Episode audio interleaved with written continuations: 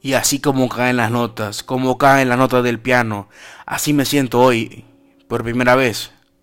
Nervioso ante un micrófono, nervioso ante ustedes, pero listo, disfrutando. Una combinación de sentimientos que solo se puede expresar, como cuando uno va al campo y quiere jugar fútbol. Es por eso que en ese campo la pelota la tenemos nosotros.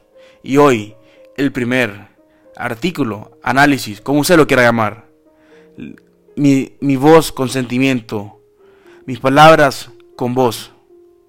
El verano de los mediocampistas culés.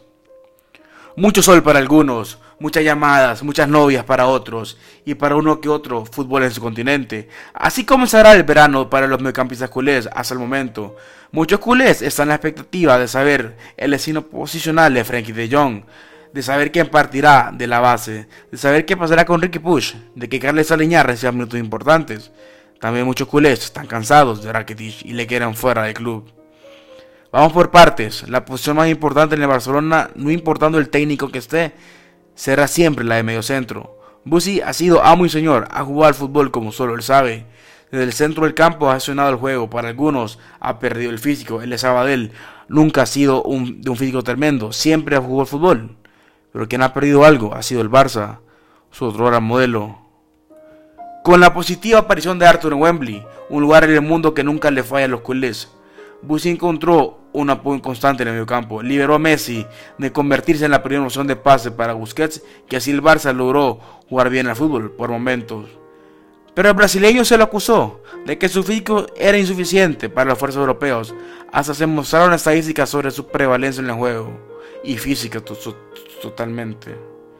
Pero realmente sucedía que Ernesto Valverde quería descontrol para controlar el juego y además en la lesión que sufrió Arturo, el otro, Arturo emergió como figura de la selva para que hiciera el Barça un equipo recorrido largo, dividir la estructura, hacer sufrir a Busi y que sin dudarlo le ha pasado mal con el chileno, futbolísticamente hablando.